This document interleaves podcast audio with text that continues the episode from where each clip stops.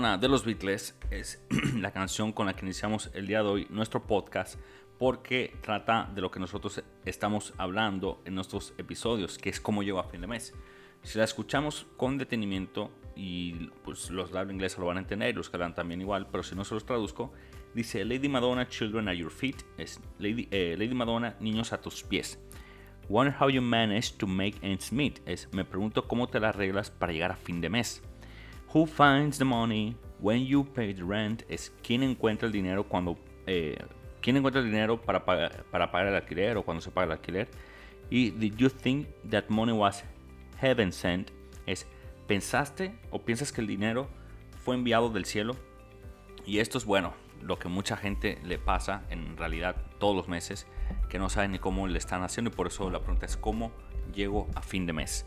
Pero antes de continuar con esta, este tema, quiero felicitar al, nuevo presidente de la República, Luis Abinader, ya formalmente presidente constitucional de la República Dominicana. Le deseamos todo lo mejor, que Dios le dé muchísima sabiduría, discernimiento para tomar las mejores decisiones a usted y a todo su gabinete en pro del país, en pro del bienestar de todos y que se pueda cumplir todo lo prometido durante la campaña. Así que todo lo mejor para, para este gobierno porque siempre que un gobierno lo haga bien, a todos, a, todos nos beneficia.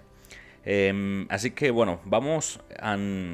Yo quería eh, decir, eh, hablar de esto y, bueno, déjenme aprovechar también eh, hablar un poco, que ahora que estaba viendo un poco las noticias sobre lo de Elon Musk y cómo llegó el presidente Abinader con, con este Tesla. Ojalá ojalá de verdad que Tesla pueda invertir aquí en República Dominicana y que se pueda desarrollar esa industria de los vehículos eléctricos.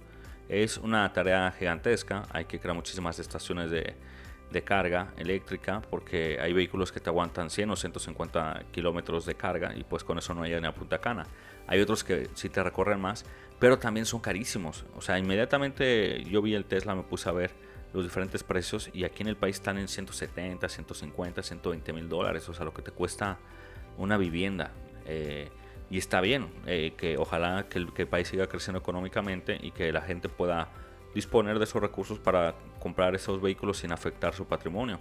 Pero qué mejor fuera que Tesla venga e invierta aquí directamente y que construya plantas de desarrollo, desarrollo de estos vehículos, pues estamos en una posición geográfica bastante buena con Estados Unidos, con México, con el, eh, Sudamérica cerca, con un buen eh, puerto hacia, hacia Europa, con lo cual podría ser bastante bueno. Ojalá de verdad que el presidente se ponga en eso, invita a Tesla, porque igual para esos vehículos eléctricos se necesita mucho eh, investigación y desarrollo para el mantenimiento que aquí en República, República Dominicana no lo hay.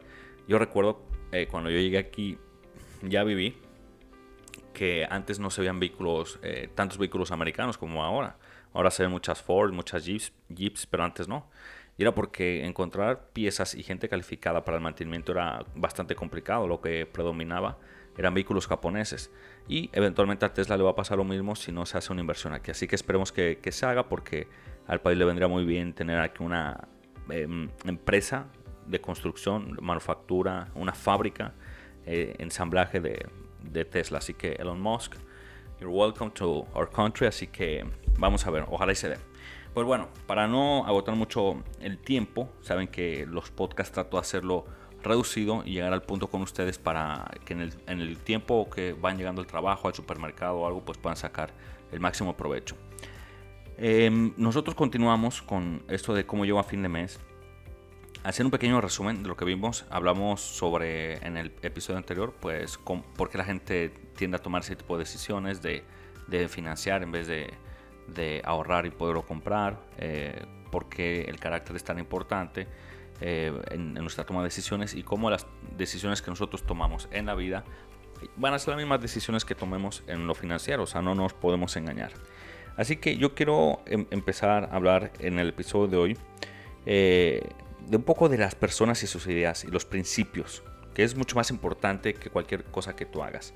Por eso no importa cuántos libros tú te leas, ni cuántos videos te veas en YouTube, ni cuántos cursos, ni cuántas frases aspiracionales tú leas, si tú realmente en tu esencia, en tus principios, tú no cambias.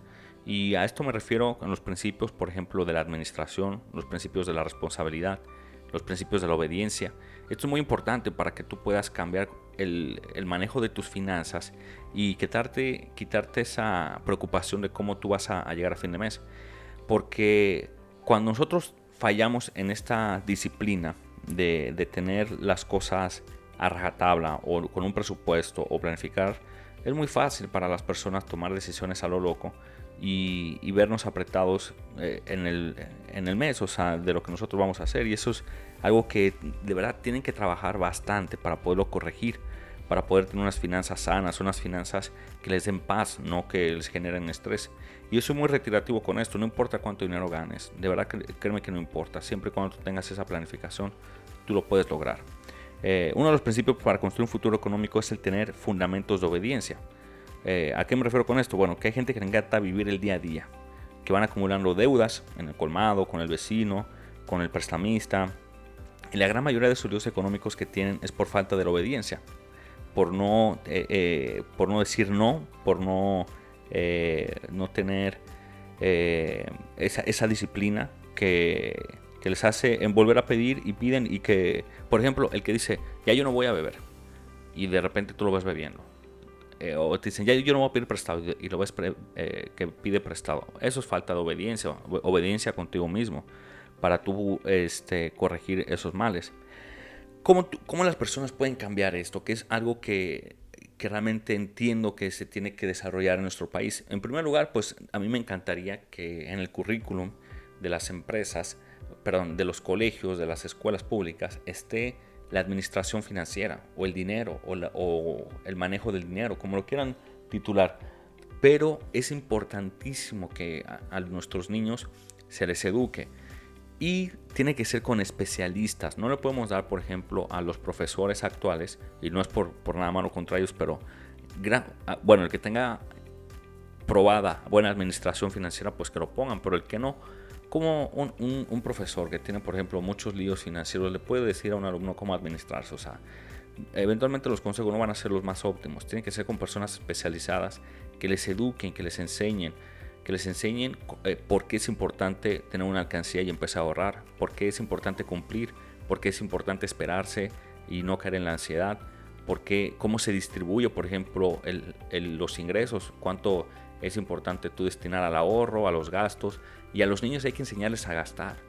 Créanme que el niño que aprende a gastar, eso le va a ayudar bastante en la vida porque muchas veces queremos restringir a nuestros hijos y queremos decirle que no a todo y lo que estamos haciendo es creando una frustración que a la larga se convierte en una gente que gasta demasiado dinero o una gente que es demasiado tacaña.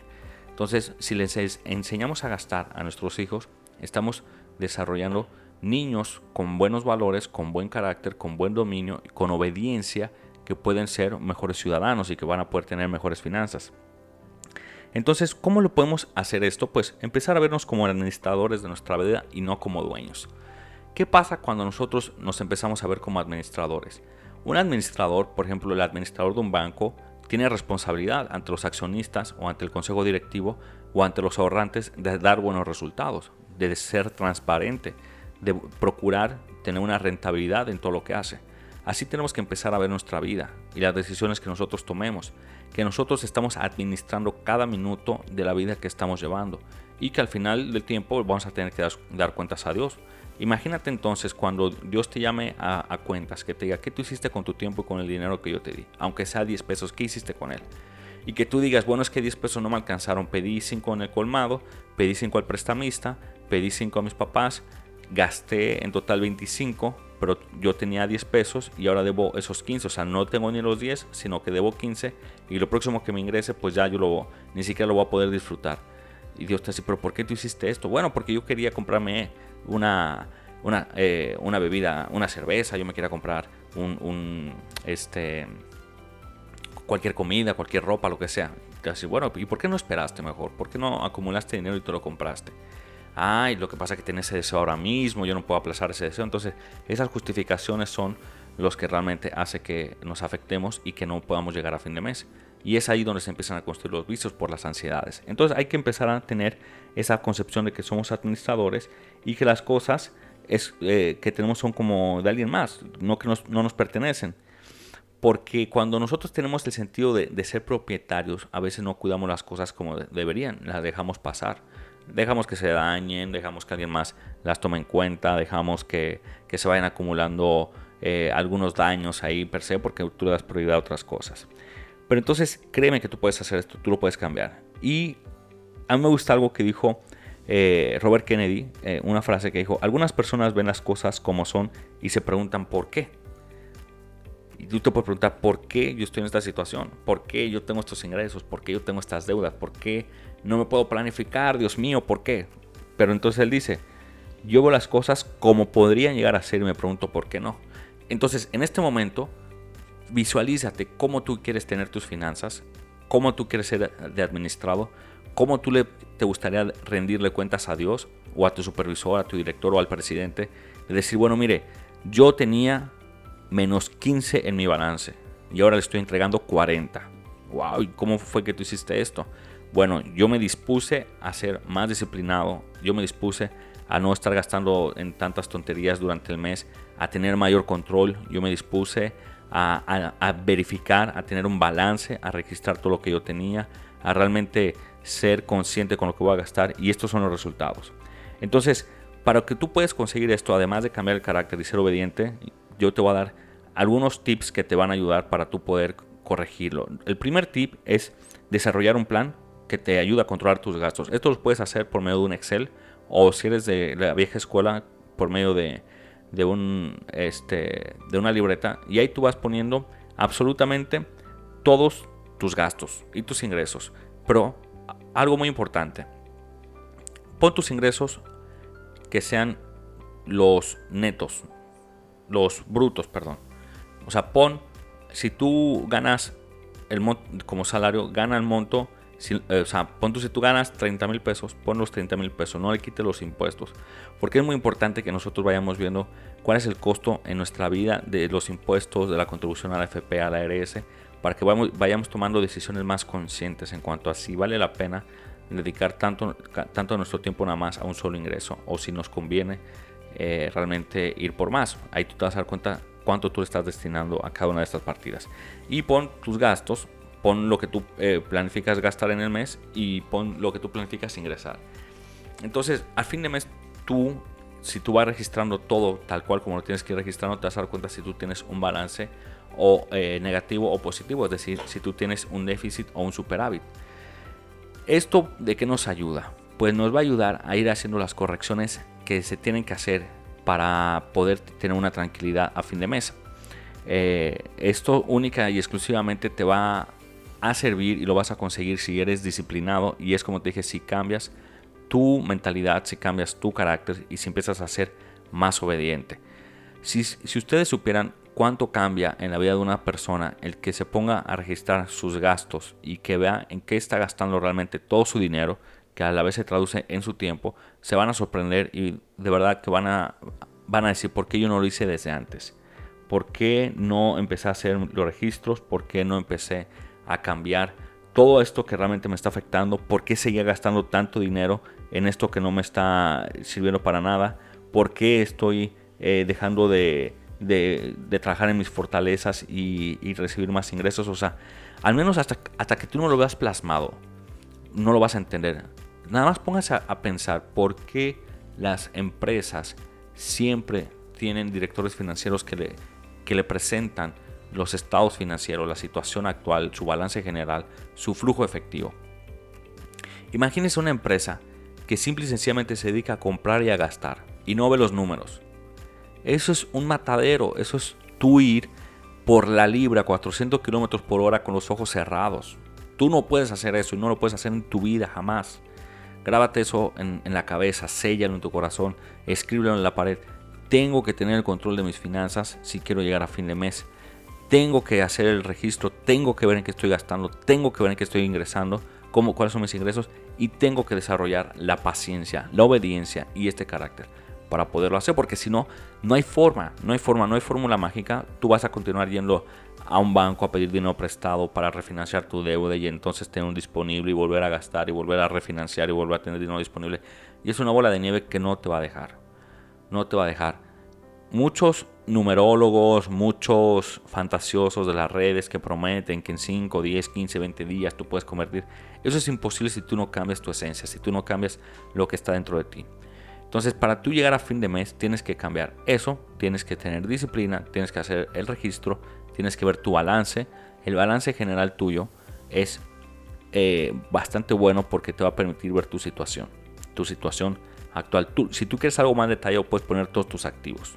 Si tú quieres algo mucho más detallado, tú vas a poner tu vehículo, cuánto es la depreciación, pero eso ya es un nivel que yo solo recomiendo solo a las personas que tienen esa inclinación financiera. Al que no, al que lo que le interesa tener es un mejor eh, manejo financiero, pon tus ingresos y tus gastos netos y brutos para que tú veas realmente cómo es que sale, cuánto estás pagando de impuestos, cuánto estás pagando la seguridad social, para que veas entonces cuáles son tus socios, porque el, el, el gobierno es nuestro principal socio con los impuestos que pagamos. Entonces, tú vas a ver ya diferentes formas de adquirir más ingresos cuando tú veas que un 20 o un 30% se te está yendo en pagar impuestos y que tú podrías disfrutar. Y que también tú podrías decir, oye, pero si yo estoy, si yo soy un freelance, por ejemplo, eh, y a mí me pagan, y yo este, me, están pagando, por ejemplo, con, eh, con la factura de proveedor informal a ti te están quitando el, 18% de, del ITEVIS, te están quitando el 15%, no, el 10% del impuesto sobre la renta, y tú tienes que ir a declarar el otro 15% a la DGI. O sea, es un 43% de impuestos.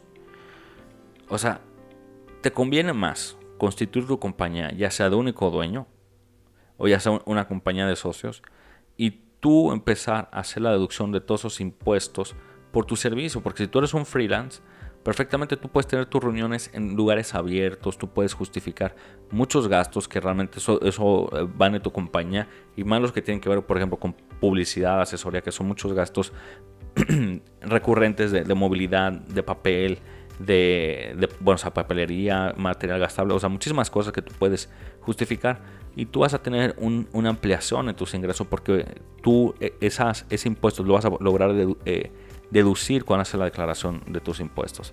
Eh, entonces, te conviene eh, hacer este registro para que tú veas, eso es lo que quiero decir, para que tú veas realmente cuál es tu posición actual y, cuáles son las decisiones que tú debes de tomar. Entonces, para ir cerrando, em, ¿qué otra cosa ustedes pueden hacer para poder llegar a fin de mes con tranquilidad? Porque, o sea, gracias a Dios el que tiene vida pues llega a fin de mes, pero a esto nos referimos con tranquilidad. Puedes dejar de acumular deudas. Deja, deja de estar acumulando deudas con el vecino, con el prestamista. De verdad, quítense esa idea de ser mala paga porque se cierran muchísimas puertas. La gente cree que burlándose y el no pagar y el pedir prestado está ganando, pero no, está perdiendo porque la vida tarde que temprano te pasa factura. Y si tú te cierras todas las puertas, tú no vas a tener para dónde ir en un futuro y te vas a quedar estancado, te vas a quedar limitado. Entonces deja de pedir tantas eh, tantas deudas, tantas tarjetas de crédito, deja de pedir fiado, come con lo que tú tienes ahí, empieza a ahorrar, empieza a tener más capital para ti, aunque sean 10, 15 pesos que tú empieces a ahorrar diario, es tu dinero, es tu capital. Recuérdense que un balance general, ¿qué es, qué es el balance general? Activos es igual a pasivo más capital. El capital es lo que tú vas a invertir en ti. Como una empresa, es lo que tú vas a invertir en ti. Lo que te va a generar activos y lo que te va a permitir tener pasivos. Ese es el balance, por eso se llama balance general. Cuando tú tienes más pasivos que activos, imagínate, tú estás en un déficit y el capital que tú pusiste no está siendo, no está siendo rentable y está, es un capital que, está eh, siendo subutilizado, que pudiste haber utilizado en otras cosas por un mal manejo. Entonces cambia esa mentalidad, cambia la forma, empieza a hacer tu registro y empieza a tener un balance positivo. Deja de pedir tantas deudas, no te acumules tanto de pasivo, empieza a administrar bien tu capital para tú poderlo invertir en realmente cosas que te, que te vayan a, venir bien o tener tus ahorros que te permitan tener una mayor tranquilidad, que te quiten el estarte endeudando tanto. Entonces, pues con esto eh, es un, son pinceladas realmente. Eh, este, estos temas se pueden desarrollar más abiertamente con prácticas, con, eh, con ejercicios, con análisis, ya en diferentes charlas, en webinars. si tú quieres una asesoría personal, me puedes contactar en eh, Portes y Portes o directamente a Red en Instagram y con gusto la, agendamos. Lo puedes hacer desde la página web. Si no, si no quieres transferencia, puedes pagarlo en efectivo. Y te puedo dar muchísimo más consejos, más tips y, y casos prácticos para tú mejorar tu posición y poderte llegar a fin de mes con tranquilidad. Amigos, nos vemos para la próxima y seguiremos así. Los temas irán variando, como les había dicho en el episodio anterior, y podremos ir tocando temas ya incluso de, de corte social del país, de la situación económica, financiera de República Dominicana y del mundo. Así que nos vemos hasta la próxima y compartan el podcast.